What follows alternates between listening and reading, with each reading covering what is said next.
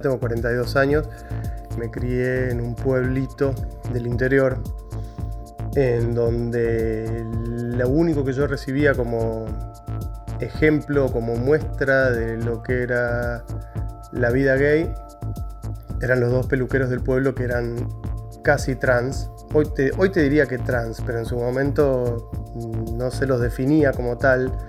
Bueno, se imaginarán de todas las formas que se los definía, que todas eran peyorativas.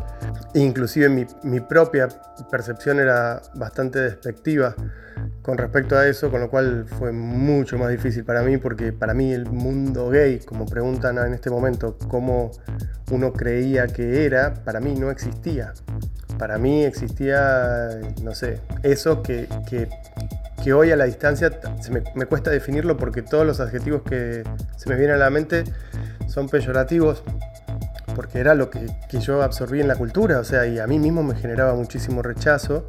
Para la gente de mi generación, lo que venía del medio y de la familia tenía que ver más con una cuestión de degeneración, con una caricatura, con algo de lo que burlarse, con una cuestión estridente, pero no se veía tanto una identidad consolidada en donde eh, una persona homosexual es simplemente una persona con un deseo que es distinto al mainstream, digamos. Eso generó en muchos de nosotros eh, una homofobia internalizada por no querer convertirnos justamente en una caricatura de ser humano. De chico pensaba que los gays eran personas afeminadas y socialmente ridículas, y que eran asquerosos por el hecho de que tenían relaciones afectivas con gente de su mismo género.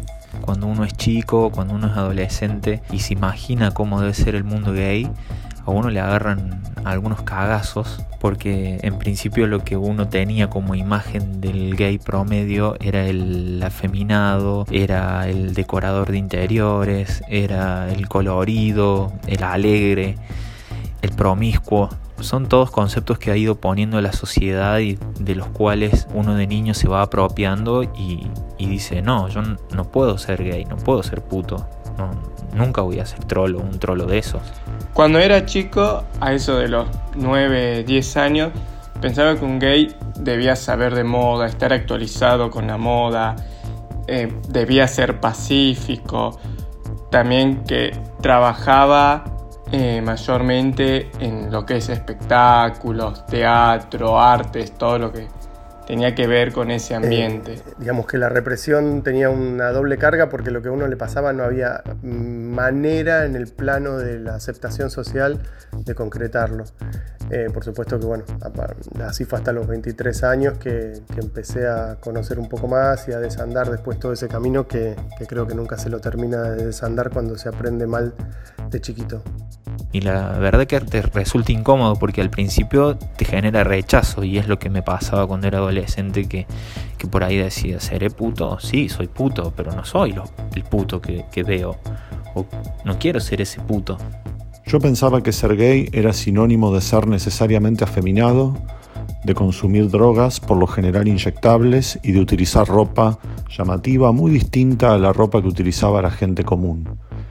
Crecí durante los 80 y los 90, en plena epidemia del HIV, ver montones de personas homosexuales morir eh, literalmente ante las cámaras de televisión producto de esa enfermedad y pensaba que el único destino de ser homosexual era morir de sida. Pero en conclusión, mi percepción de cómo era el mundo gay era que no existía.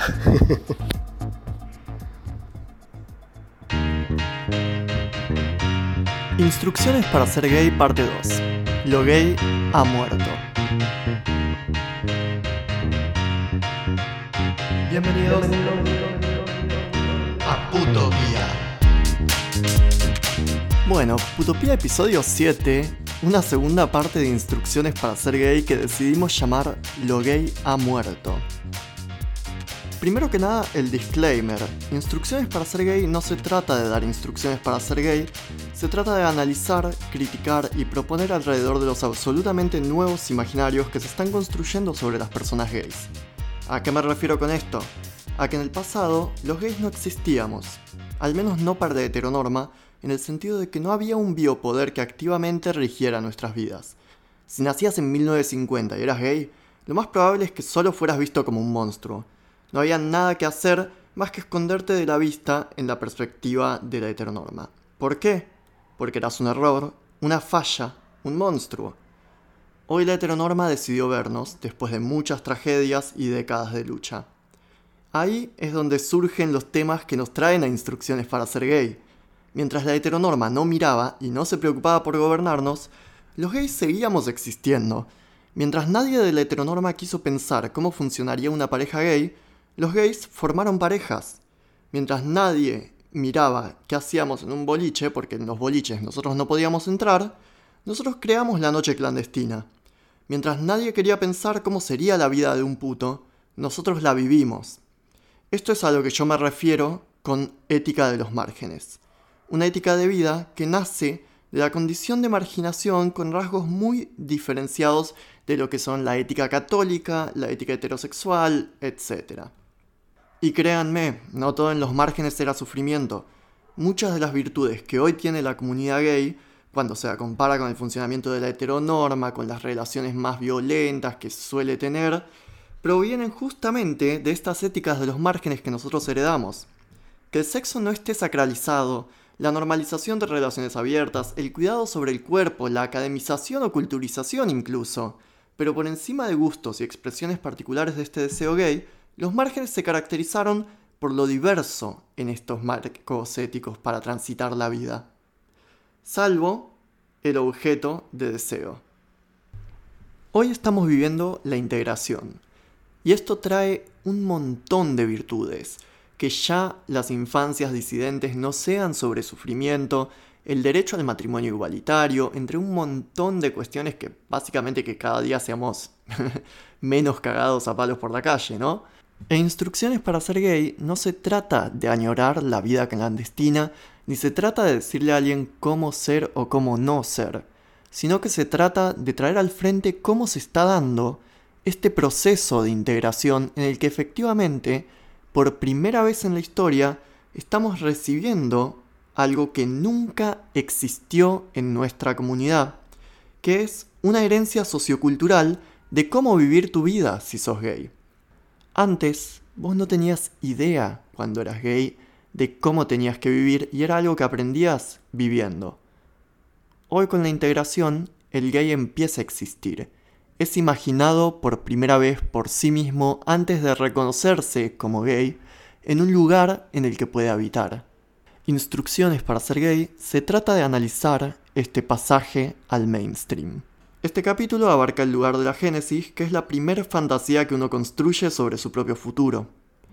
Por eso volvemos a la infancia y preguntamos, ¿cómo pensabas que debía ser un gay antes de ser gay? Yo aprendí a no, a no sufrir por lo que debería ser, sino a gozar con lo que tengo, y eso es una resignación. ¿Qué deberías ser? Yo debería haber sido un genio lleno de plata, que, hace películas, que hace obras de teatro, un ser cantante, bailarín, pintor, músico, tengo talento para todas esas cosas. Pero no lo pude hacer. ¿Por qué? Porque soy borracho, porque soy drogadicto, porque soy homosexual, porque soy sensible, porque me encanta la vida, porque me río todo el tiempo y sufro y me enamoro y lloro, porque soy contradictorio, soy argentino a mucha honra. Y entonces soy todo el tiempo eso, soy una mentira caminante. Ese es un fragmento del programa La Luna de Jorge Lanata de 2001. Es una entrevista a Fernando Peña. Estoy acá con Francisco Bruno y Luis Figueroa, como siempre. Para empezar, le quería preguntar a ustedes también cómo es que pensaban cuando eran chicos que debía ser un gay? O sea, ¿cuál era la imagen que tenían construida sobre qué tenía que ser un gay? Luisi, si querés arrancar. Bueno, eh, hay que tener en cuenta que yo vivía en el interior del interior, en un lugar muy, muy chico y un poco conservador, no militantemente conservador, ¿no? No, no, estás, quiero decir, porque cuando uno dice conservador piensa inmediatamente en el Opus Dei, sino, no, sino una especie de conservadurismo que, que se vivía y que sobre el cual no se reflexionaba demasiado. Y entonces la idea que uno tenía, o que por lo menos yo tenía respecto de la, de la homosexualidad, era profundamente vergonzosa. Algo que se tenía que ocultar, algo de lo que, de lo que se acusaba a una persona. Se acusaba a la gente de ser, de ser gay cuando se quería cuando se quería hablar mal de alguien se decía que esa persona era era gay. Entonces era algo que avergonzaba a la familia y que era doloroso para quien, para quien lo atravesaba, para la gente que lo quería. Y, si se podía ocultar, se ocultaba. Y entonces yo creía que un gay debía ser una persona profundamente recatada, que no molestara a los normales en el, en el ejercicio de su sexualidad y en el desarrollo de su vida. Pero sabía que no eran así, eh, porque los, gays que, que yo veía eran, o por lo menos los que traspasaban la, y llegaban a, la, a la, mirada de, los heterosexuales, de la familia, de la, de la gente común y corriente, eran eh, los, los, los, gays histriónicos, llamativos. Y entonces yo decía, bueno, yo no quiero ser como ellos porque eso es lo que se juzga y eso es lo que avergüenza a, a, a, a la familia. Y entonces tenía como una, una, no sé si tenía claramente el deber ser de un gay, pero tenía claramente, veía claramente qué es lo que era o cómo es lo, lo, que se veía o lo que me llegaba a mí, porque siempre lo que nos llega es aquel gay que está adaptado para la, por lo menos el que llega por los medios, que es un gay que está, construido para la mirada heterosexual, ¿no? Entonces me llegaba ese gay y yo sabía que ese gay no quería ser porque ese gay me parecía vergonzante y me parecía una condena hacerlo. Después, ya más en la adolescencia y terminando el colegio, todavía no habiendo salido del closet, pero ya con, ganas de salir, empecé a tener una, pequeña mirada supremacista al respecto del homosexual y, y a decir, ah, no, bueno, si todos los gays son exitosos, todos, y son súper inteligentes, son buenos en lo que hacen, y entonces sí, para ser gay hay que ser así, y si voy a ser gay tengo que ser el mejor, vamos, también, esa fue el, la, la, segunda forma de, de ver la homosexualidad, ya cuando estaba a punto de salir del closet. Claro, pero todavía sin contacto, digamos, con lo que era el mundo gay en sí. No, a, a 10 años de tener contacto con el mundo gay, digamos, claro. muy lejos de tener contacto con el mundo gay, sí, sí. ¿Y vos, Fran? Mira, eh, yo creo que es bastante frecuente a veces, en términos generales, cuando uno se reúne, esta cuestión que aparece que marca Luis de que el gay siente de manera inconsciente que tiene que compensar.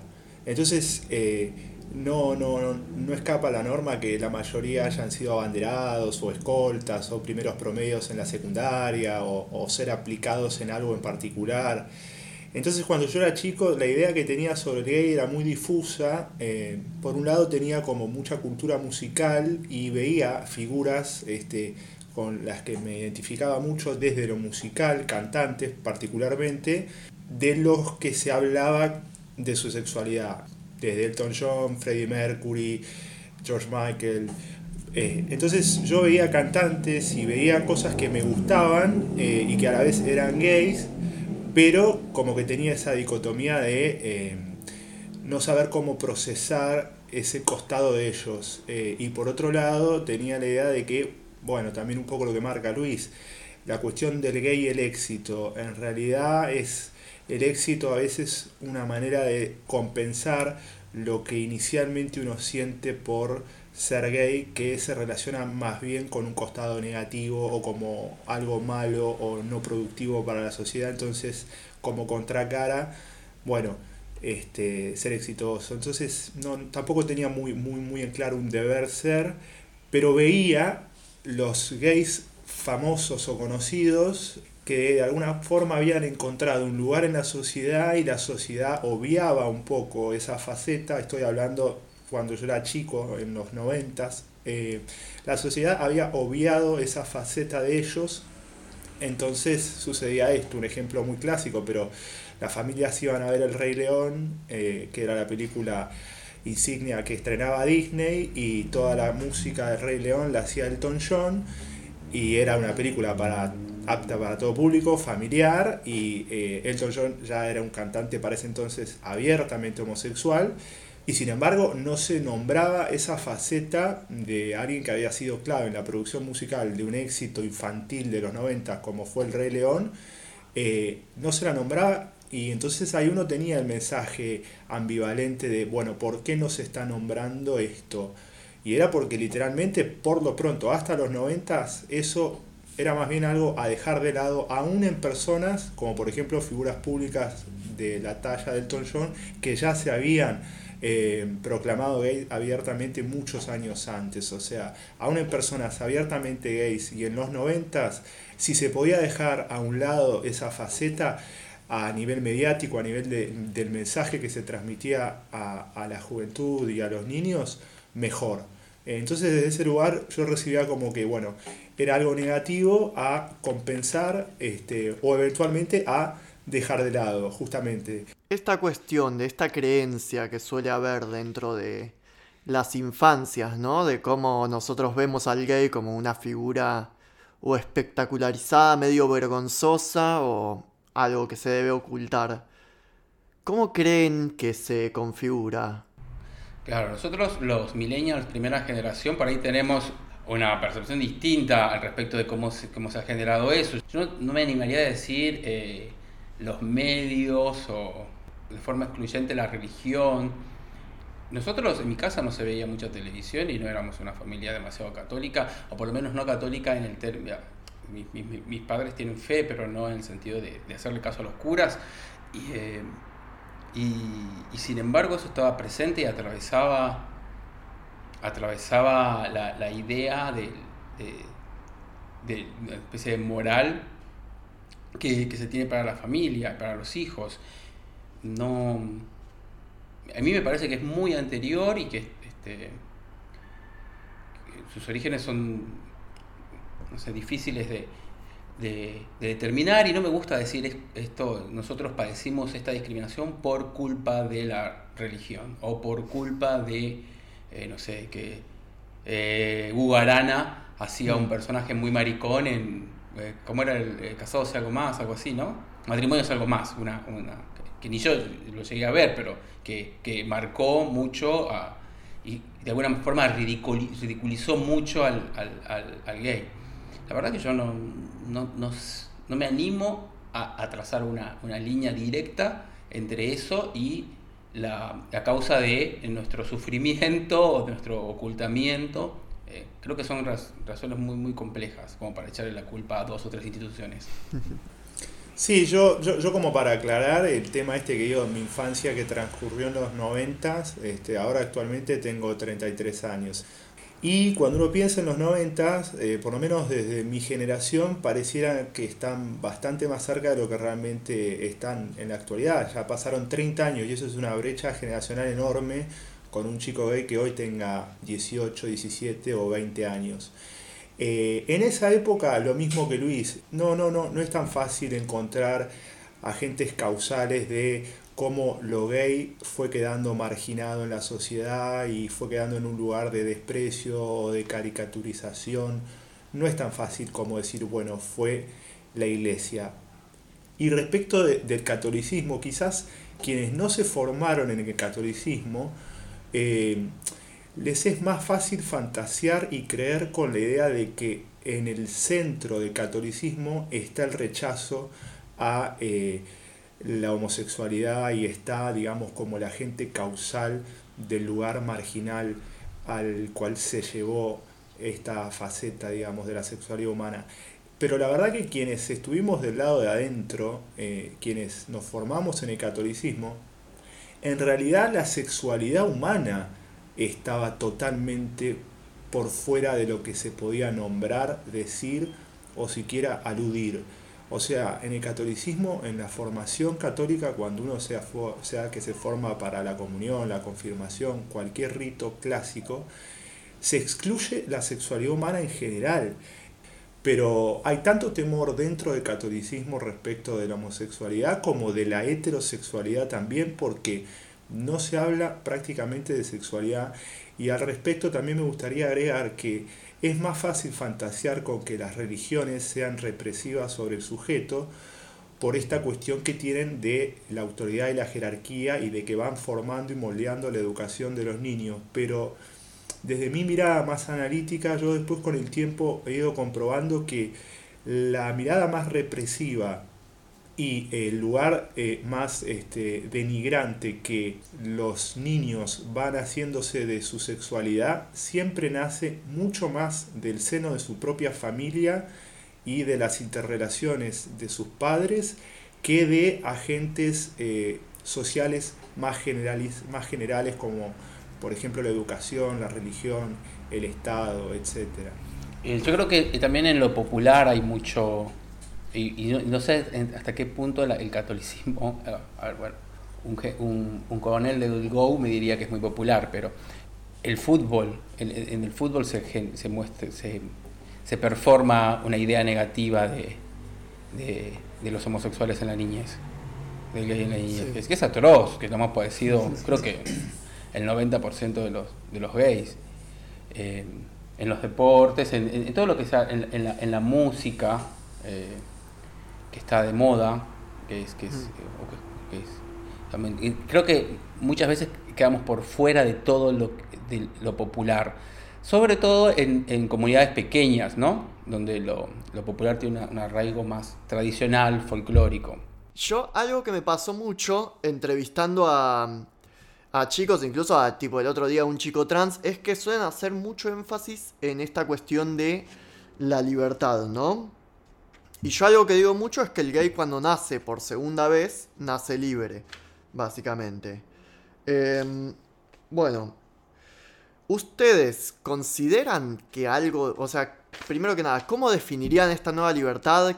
¿Creen que tiene que ver con este liberarse de la carga que uno lleva en la infancia, de cómo uno tiene que ser? Sí, a mí me... Como un proceso personal, eh, para mí fue muy enriquecedor y definitorio. Marcó un antes y después en mi vida muy, muy grande. Yo creo que de alguna forma sí nací de nuevo cuando salí de todos los closets posibles y eh, me encontré en el mundo gay. En esa época, bueno, no fue tampoco hace tanto, pero el mundo de la tecnología, el mundo de las redes sociales cambia mucho. Cuando Facebook era una red, la red social mainstream, por lo menos para, para los gays, existía mucho esto de tener dos cuentas. No sé si ya lo comenté acá en otro podcast, pero es algo de lo que, a lo que voy bastante seguido. Se tenía dos cuentas de Facebook, una familiar y otra eh, en donde estaban solamente los amigos gays. Y por lo general esa otra tenía otro nombre, ¿no? Eh, como una especie de seudónimo. Y muchos chicos eran conocidos y siguen siendo conocidos con el nombre que se pusieron ahí. Con el nombre que se pusieron ahí. Y eh, había una especie de crítica, ¿o no? Y ahora, esto pasó ahora con Facebook, pero en otras, en otras épocas esto sucedía en general cuando iban a bailar, a, cuando los boliches gays estaban prohibidos o era algo, algo que se ocultaba y, la gente, y los chicos iban a esos boliches, decían otro nombre. A veces se elegían nombres presuntuosos, ¿no? Eh, apellidos de Alcurni y demás. Eso sucede mucho en, el norte, en Salta, que eligen apellidos de familias tradicionales, sobre todo algunas chicas que... Bueno, Florencia de la B, no sé si te lo recordarán, Florencia de la B se llamaba Florencia de la Vega, casi como un nombre de telenovela española, de, de, de, de telenovela mexicana, y, y, tuvo que cambiarse el nombre porque una odontóloga que se llamaba igual la demandó. Hoy eso sería imposible, nadie, ni, ningún juez haría lugar a esa demanda. Pero bueno, lo que quiero decir es que los, chicos elegían incluso un nombre nuevo. Y no, me parece menor. No me parece menor. Y, a pesar de que los criticaran, porque había otros que mantenían sus nombres, y no sé, tal vez te llamabas Ramón Pérez y te ponías, no sé, Benjamín, entonces decían, ah, mira cómo... Bueno, aunque haya mejorado, para decirlo de alguna manera, el nombre, eh, y, los criticaban por eso, yo, veía, incluso en, en, esas circunstancias, algo positivo, porque era el nombre de, su libertad, un nombre que se había dado a sí mismo, porque el nombre que le habían puesto era el nombre condenado a la heterosexualidad, a la reproducción, a casarse con una mujer. Y como él había roto esos, esas expectativas de los padres, eh, no me parecía mal que se ponga un nombre nuevo. Claro, sí, sí, totalmente. Es como en la experiencia trans incluso, que Exacto. se elige un nuevo nombre, una nueva vida y a partir de eso construyen una nueva libertad, digamos. Fran, ¿vos qué opinas, digamos? Sí, sí. Y, eh, digamos, tu pregunta me, me, invita a pensar la relación entre identidad y libertad. De alguna manera es como esta cuestión de, en la medida que uno eh, explicita su identidad sexual, que es una faceta de su identidad total, algo que ya eh, lo hemos comentado de alguna forma, bueno, está la fantasía de que se alcanza mayor libertad. de alguna manera habría que medir eso, cuán libre uno es finalmente siendo este, homosexual, incluso siendo heterosexualidad. Eh, pero yo sí lo veo al tema de la libertad cuando uno explicita su sexualidad en el sentido de que se quita cargas este, y de que por lo menos se vuelve todo más liviano. Y me gusta mucho recordar una frase de este actor inglés muy conocido que hizo cientos de películas, pero la mayoría lo va a ubicar por el personaje de Gandalf en El Señor de los Anillos de Ian McKellen, que él dice, él salió del closet eh, bastante grande a nivel mediático, alrededor de los 45 años, si bien en sus círculos íntimos siempre había dicho su sexualidad.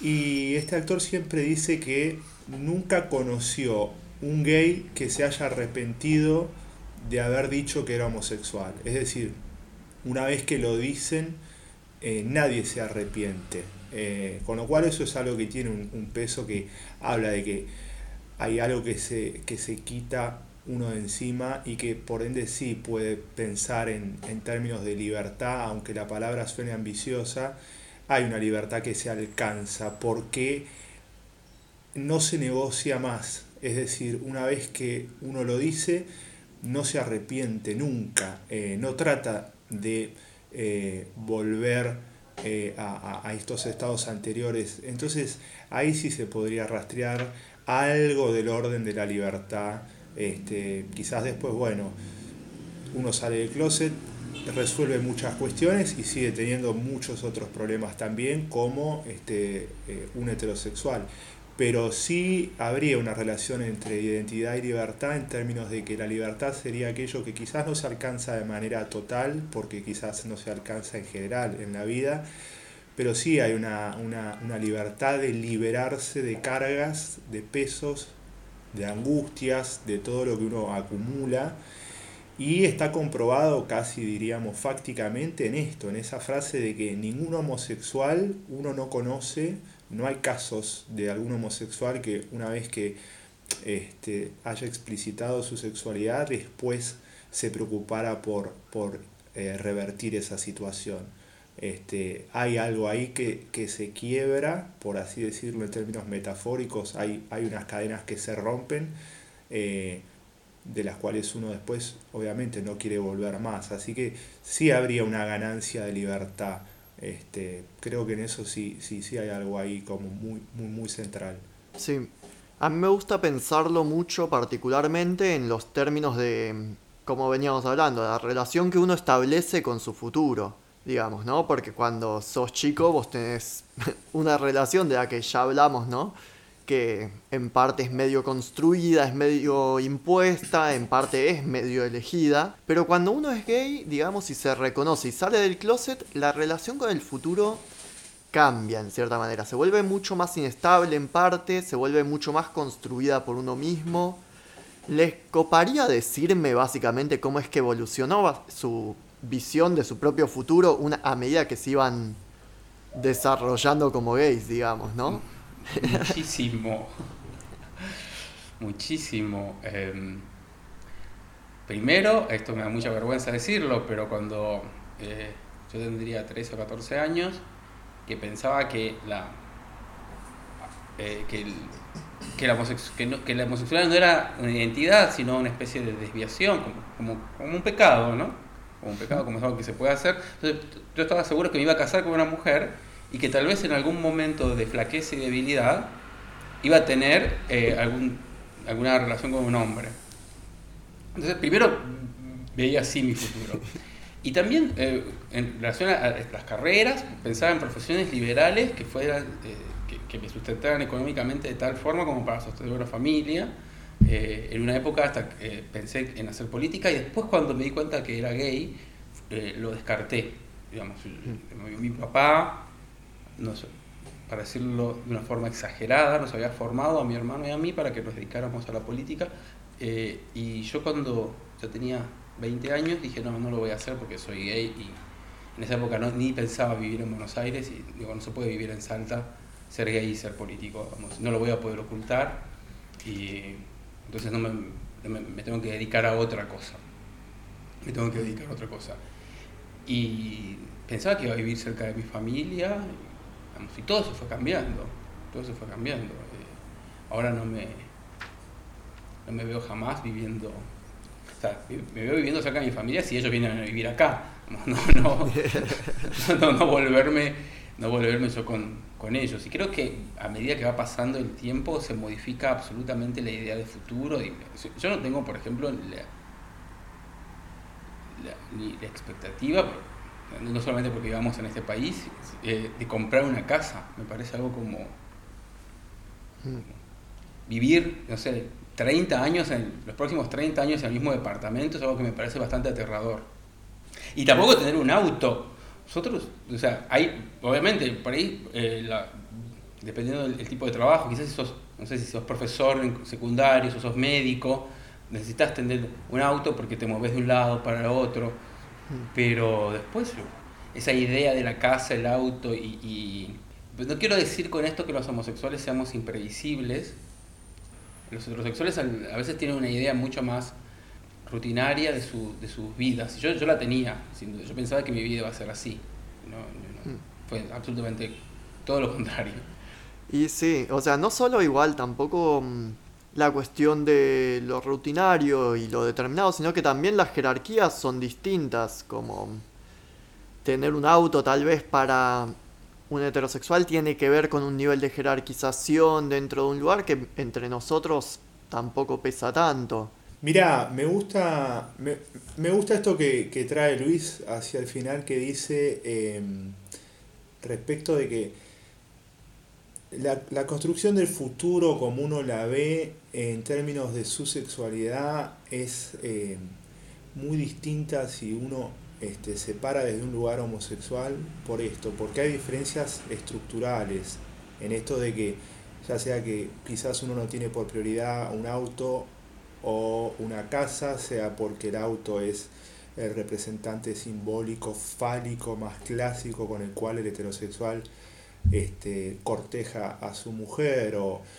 el hecho de no tener una casa o no pensar en tener una casa porque también es el representante simbólico más clásico de estabilidad y de monogamia y de fidelidad que es característica del matrimonio heterosexual. Eso en el mundo homosexual la verdad que es algo que no se piensa como prioritario. No significa que no estén quienes lo piensen eh, y bueno, también hay que ver obviamente las situaciones económicas y, las coyunturas eh, de, los homosexuales de acuerdo a cada país.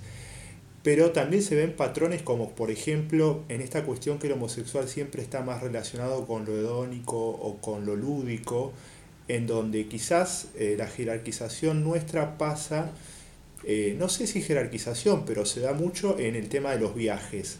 Uno ve ahí sí como un patrón más frecuente de que bueno, los homosexuales tienen una capacidad de ahorro a lo mejor porque no gastan en otras cosas estructurales para un heterosexual y entonces este, invierten en viajes, invierten en ropa, invierten en, objetos este, de lujo. Eh, creo que, digamos, la construcción del futuro también eh, son términos ambiciosos que uno necesita eh, de alguna manera esos significantes como para señalar estas ideas, pero esta frase tan famosa de Lennon que pone en una canción, la vida es eso que pasa mientras uno está haciendo planes. O sea, la construcción del futuro es algo también se relaciona con la libertad. ¿Cuánta libertad tiene uno en la construcción de su futuro siendo un homosexual en la Argentina en, en, en el año 2020? Bueno, es muy coyuntural pero tiene que ver con decisiones. Eso sí es innegable, que la construcción del futuro de cualquier persona tiene que ver con las decisiones que toma. Decisión de comprarse un auto o decisión de hacer un viaje. Y creo fundamental que en la toma de decisiones interviene la sexualidad de la persona en cuestión y esto me parece como un capítulo enorme y que pudiera prestarse a polémica, pero yo he pensado muy en profundidad que la mayoría de las decisiones que hacen a eh, cuestiones existenciales de un sujeto tienen de fondo su sexualidad, tanto si es heterosexual como si es homosexual. Eh, con lo cual creo que, y lo que quiero decir, y por eso digo, suena este, o, a mí incluso escucharme decirlo me suena fuerte, pero tengo pocas dudas al respecto de que en tanto uno es homosexual, la homosexualidad define sus decisiones eh, más importantes que van a, entre comillas, construir su futuro. Eh, hay, hay ahí como algo para pensar en términos de cuánto la sexualidad de un sujeto, de manera previa incluso a que el sujeto descubra su propia sexualidad, moldea la personalidad y por ende la vida y el futuro de ese sujeto. Yo creo que mucho, mucho, mucho. Sí. Y en cuanto a esto previo, y ya que estamos también muy en tema de infancias, con el Día del Niño y todo, en cuanto a las... Vieron que se está popularizando este concepto de nuevas infancias gays, nuevas infancias trans, bueno, ¿creen que o sea, es posible que estas nuevas generaciones tal vez vivan mañana sin los temores que nosotros tuvimos que vivir cuando éramos chicos? El temor de, uy, soy gay y por lo tanto, como decimos, hay que mantenerse casto o buscarse una mujer o tapar de alguna manera esta vergüenza. Sí, a ver, yo creo, mi caso personal, que yo era gay eh, de chico, de, niño, a pesar de que lo, trataba de, convencerme de que no lo era. Entonces, si esto es una experiencia que le sucede a, todos los gays o a la mayoría, eh, es probable que en un mundo sin closet eh, no tengan que atravesar eh, los temores, los, condicionamientos, ni sientan que, que tienen que compensar su homosexualidad eh, de otras formas. Y esto puede modificar mucho la, vida de las personas. No sé si siempre positivamente. El tema de, la, de las infancias de por sí ya se alude a generalidades y yo desde mi perspectiva la verdad que no puedo evitar pensar en subjetividades. Entonces está bien englobar, pero creo que siendo la sexualidad algo tan subjetivo, eh, generalizar eh, o tratar de teorizar en términos de cómo pueden ser las infancias, la verdad que tendría pocas este, respuestas para dar a la pregunta. Lo que sí, también reforzando la idea de Luis, por lo pronto hasta ahora, ser homosexual siempre representó eh, vencer una resistencia, una resistencia externa que se podría medianamente rastrear en las coordenadas de los mandatos familiares y sociales y una resistencia interna que es a la propia homofobia que muchas veces o la mayoría de las veces uno tiene interiorizado porque lo ha interiorizado de su sociedad y de su cultura. Entonces, de las nuevas infancias gays, en mi caso, bueno, quedo a la expectativa, eh, habrá que ver cómo se desarrollan, pero creo que esto que dice Luis, que a diferencia de nuestras infancias, eh, no va a estar tan nítido ese punto de quiebre eh, o esa resistencia a vencer que hasta el momento todos los gays en sus distintas generaciones siempre tuvieron que, que, sobrepasar como una prueba. Y en la medida que no esté eso, es probable que también se dé un cierto achatamiento, por así decirlo, en, en términos de, bueno, tras este, la, identificación con una condición sexual determinada, sea gay, sea trans, sea bisexual, eh, no va a haber tanta em, sobrecompensación eh, y por ende es más probable que eh, haya una normalización, entre comillas, que lleve a un empobrecimiento, por así decirlo. son palabras muy rústicas, pero yo creo que va a pasar un poco eso. Igual es, es más del plano de la futurología que del análisis, porque queda en, un campo muy incierto que, se está dando ahora y hay que ver realmente en unos 20 años cómo va a ser eso de que para un chico hoy que no tenga ningún problema en decir que es homosexual o, transexual, eh, qué consecuencias tenga. Eh, está bien que así sea y menos mal y mejor que, que es así ahora pero las consecuencias que tuvo decir eso antes, el quebrar ciertas barreras externas e internas, dieron también a las sociedades y a las culturas este, cosas a la vez muy, muy positivas. Sí, el otro día yo leía... Así que bueno. El, otro día leía sobre eh, un grupo de judíos que está en contra del Estado de Israel, pero no por una cuestión, eh, porque sean pro-Palestina, ni tampoco siquiera por esta, esta idea religiosa de que tiene que ser el Mesías el que... Eh, quien, quien finalice con la diáspora, sino porque argumentaban que precisamente fue la diáspora y el vivir en comunidades que le fueran eh, hostiles lo que ha permitido que los judíos se, eh, eh, desarrollaran sus talentos, ¿bien?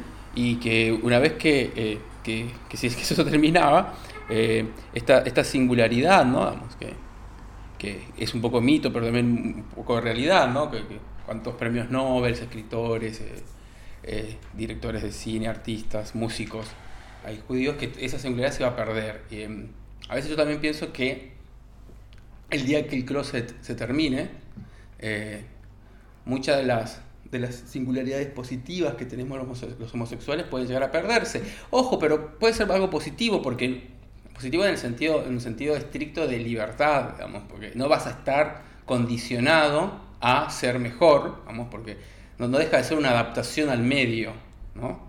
Y vas a poder ser como quieras. vamos, es como que em, en, un mundo integrado y justo, los homosexuales van a tener el derecho a ser mediocres y, siendo mediocres eh, van a ser igualmente queridos por el resto de los demás. Bien, hubo una época en que los homosexuales tenían la obligación de ser extraordinarios, porque si no eran extraordinarios, los, la familia se avergonzaba y lo ocultaba. Eso. Claro.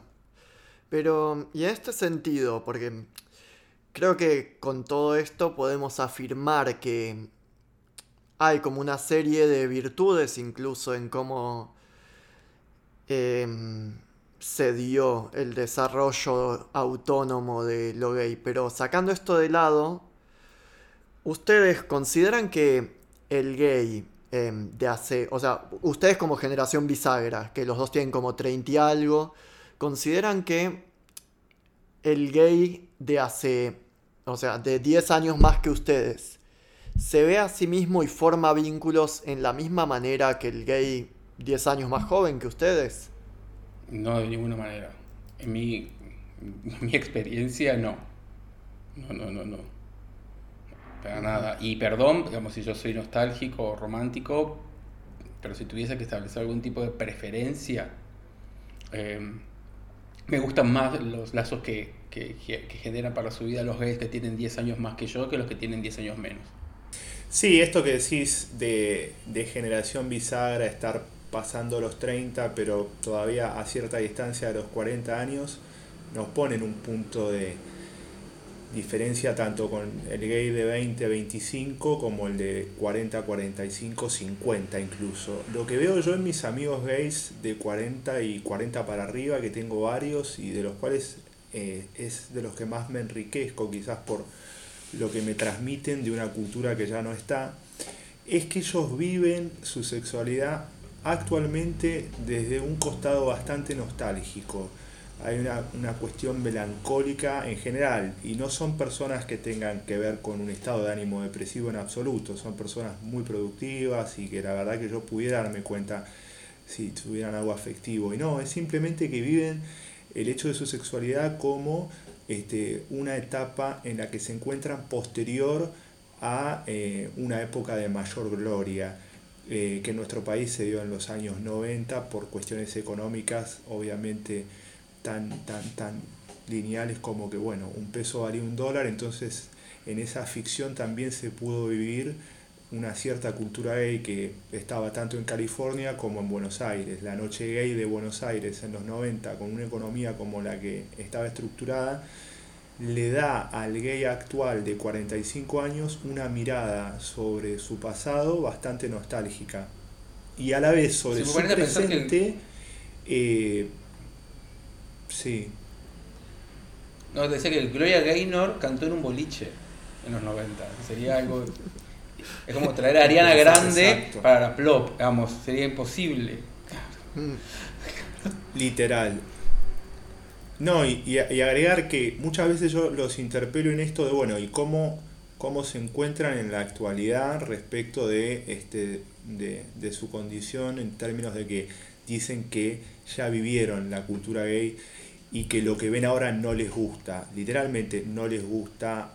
Eh, y lo viven como con mucho desinterés, es decir, eh, creo que se quedaron sin un terreno que no supieron construir y que tampoco tenía que pensarlo, pero que era inevitable que iba a suceder. Es decir, pasada cierta edad y pasada la etapa más hedonista eh, o, más, más lúdica, iba a haber una situación en donde, bueno, se supone que iba a haber un balance, un equilibrio. Y ahí es donde yo siempre observo esta cuestión de que si bien el gay tiene una ética histórica hedonista, siempre digo que como contracara, cuando termina el placer aparece el vacío. Entonces también hay mucho de nihilismo, de vacío, de ensimismamiento, son personas que se vuelven este, mucho más misántropas. Este, la verdad que no quiero dar una imagen mala, pero hablo desde mi experiencia, amigos que quiero mucho, eh, alrededor de 45 años, gays, que viven su sexualidad desde una óptica nostálgica de hablar todo el tiempo de su pasado homosexual, aunque en la actualidad tengan pareja y sigan manteniendo prácticas homosexuales y se sigan reconociendo como tal, pero hablan desde una óptica muy nostálgica. Eso es lo que, lo que más rastreo en, en los gays de más de 40.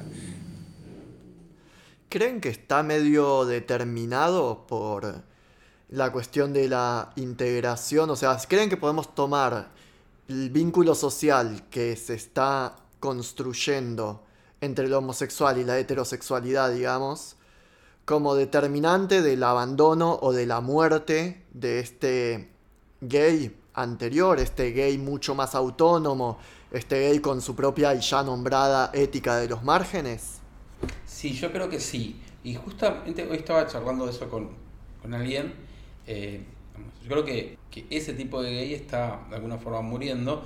Y entonces pensábamos en la posibilidad de, que no hubiera más closet y si, no sé, llegado un punto en 20 o 30 años, eh, la integración eh, fuese absoluta, habría diferencias entre homosexuales y heterosexuales. Y yo ahí no es porque quiera encender una luz de esperanza, pero eh, creo que sí, eh, que sí va, que, aún en, el máximo nivel de integración va, a haber una, diferencia y quizás esto que me diga pueda sonar un poco incorrecto. Eh, yo no creo que lo sea. o sea, no, lo digo para hacerme el incorrecto, de, ninguna manera creo que lo sea. creo que nosotros muchas veces condicionamos nuestras formas de ser y de socialización eh, de acuerdo al, a la mirada de, de, la, de, los sujetos, a las personas que nos gustan. Es decir, nos adaptamos a la demanda, para decirlo en términos de mercadotecnia.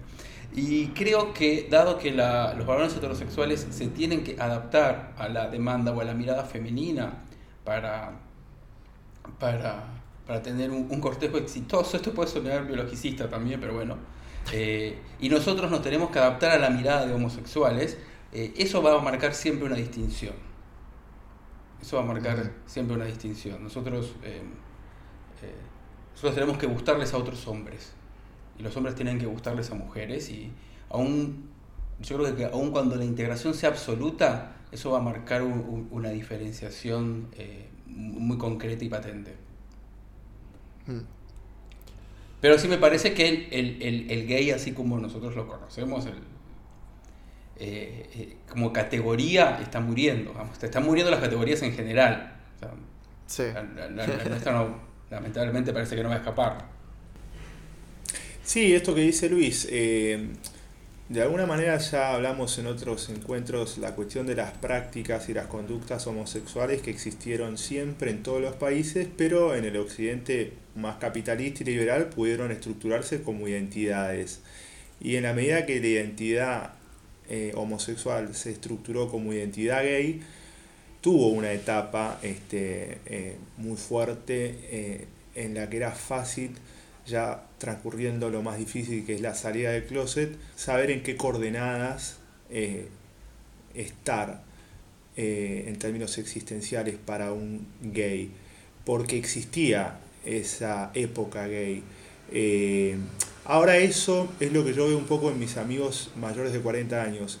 Eso desapareció. Ahora hay un mundo en el cual lo gay u homosexual está muy integrado a lo heterosexual.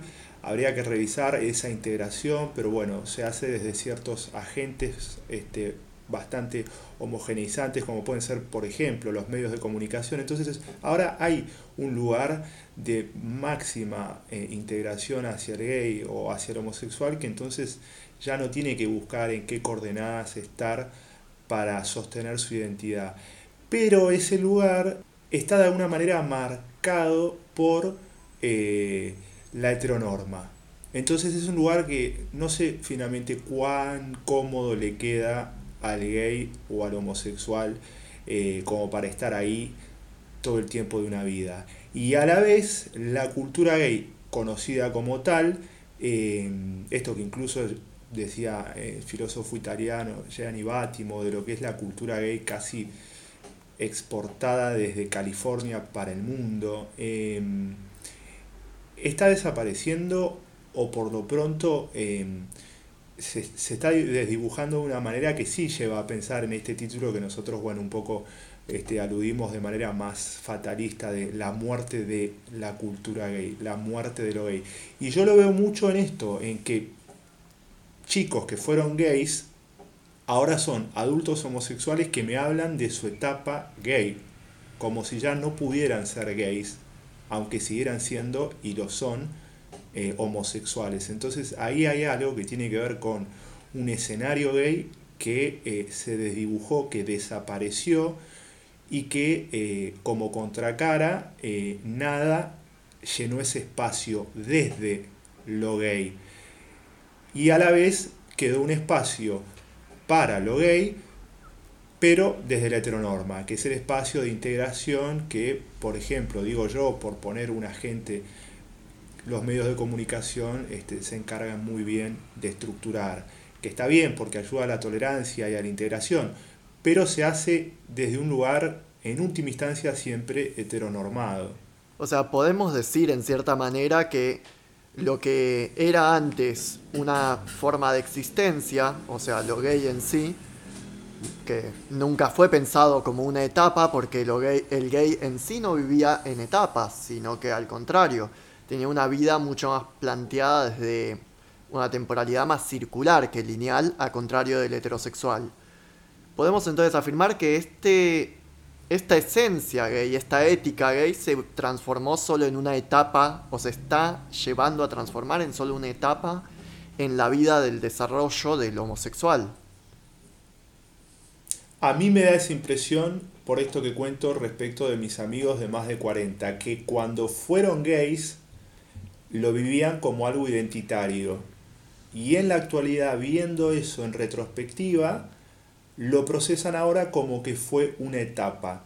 Es decir, el deseo homosexual es constante, pero ese deseo homosexual, mientras ellos estuvieron ocupando escenarios eh, en los cuales todavía estaba la cultura gay bien viva y patente, bueno, lo vivían como algo identitario.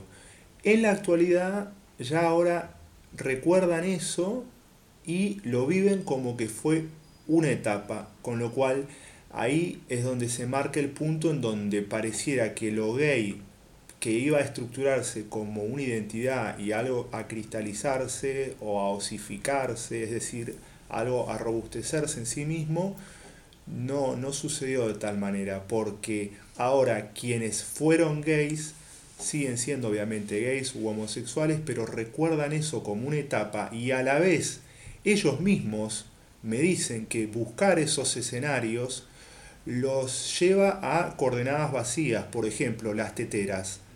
Eh, algunas quedan, lo sabemos todos, pero es un ejemplo clásico que doy. Eh, la cantidad de teteras que hay en Buenos Aires ahora respecto de las que había hace 15 años atrás. Yo voy con mis amigos gays de más de 40 años y me dice, acá había una tetera, acá había una tetera, acá había un cine en donde nos juntábamos tal lado, acá había... Y es como si uno estuviera caminando con alguien que hablara de una ciudad que, que desapareció. Bueno, la ciudad no desapareció, pero desapareció justamente lo gay que llenaba esos espacios. Y ahora esos espacios son coordenadas vacías, que los gays que los eh, llenaron a esos espacios ven con una mirada nostálgica y a la vez no tienen nuevos escenarios, no tienen lo que correspondería, entre comillas, a su edad. Bueno, en los noventas, en la cultura gay americana exportada hacia el mundo occidental, eh, habían patrones de lo gay, desde la música, los boliches, los antros, los cines, las teteras, los encuentros con extraños. Eh, ahora eso, la verdad que si uno lo busca incluso en las juventudes gays para también ahí generalizar, eh, directamente no existe, sea porque los medios lo hacen más fácil, entonces Grinder mató cualquier encuentro eh, de la calle o tener que ir a buscar sexo casual a un lugar como una tetera, sea por un montón de otras cuestiones. Eh, pero la verdad que yo veo eso, que lo gay en sí se podría decir que ha muerto, para, para robarle la frase a algún filósofo, ¿no? Sí, es muy interesante ver cómo pasamos de tener una ciudad construida, va, una ciudad alternativa coexistiendo con la ciudad de Buenos Aires, ahora pasamos a tener un marco de existencia mucho más coherente con la ciudad heterosexual, como tenemos tipo la Plop a la cual vienen los mismos heterosexuales a habitarla durante un periodo específico de su vida y después a abandonarla junto con los mismos gays en un periodo específico de su vida. Em, Exacto. Y bueno, a modo de conclusión general, lo gay está cambiando muy rápidamente a medida que la heteronorma se reestructura. Y esta reestructuración cambia la forma en que vivimos y cómo nos gobernamos a nosotros mismos. Estos fueron apenas unos primeros pasos solo para empezar a nombrar la diferencia, porque de nuevo, esto no se trata de añorar, resistir o progresar, es simplemente preguntar para entender y poder ser, al final, libres de elegir. Si tienen preguntas, quieren venir a hablar de algo, llevarnos la contra o contar su experiencia personal, contáctenme por las redes de Noctundra en Twitter, Instagram y Facebook.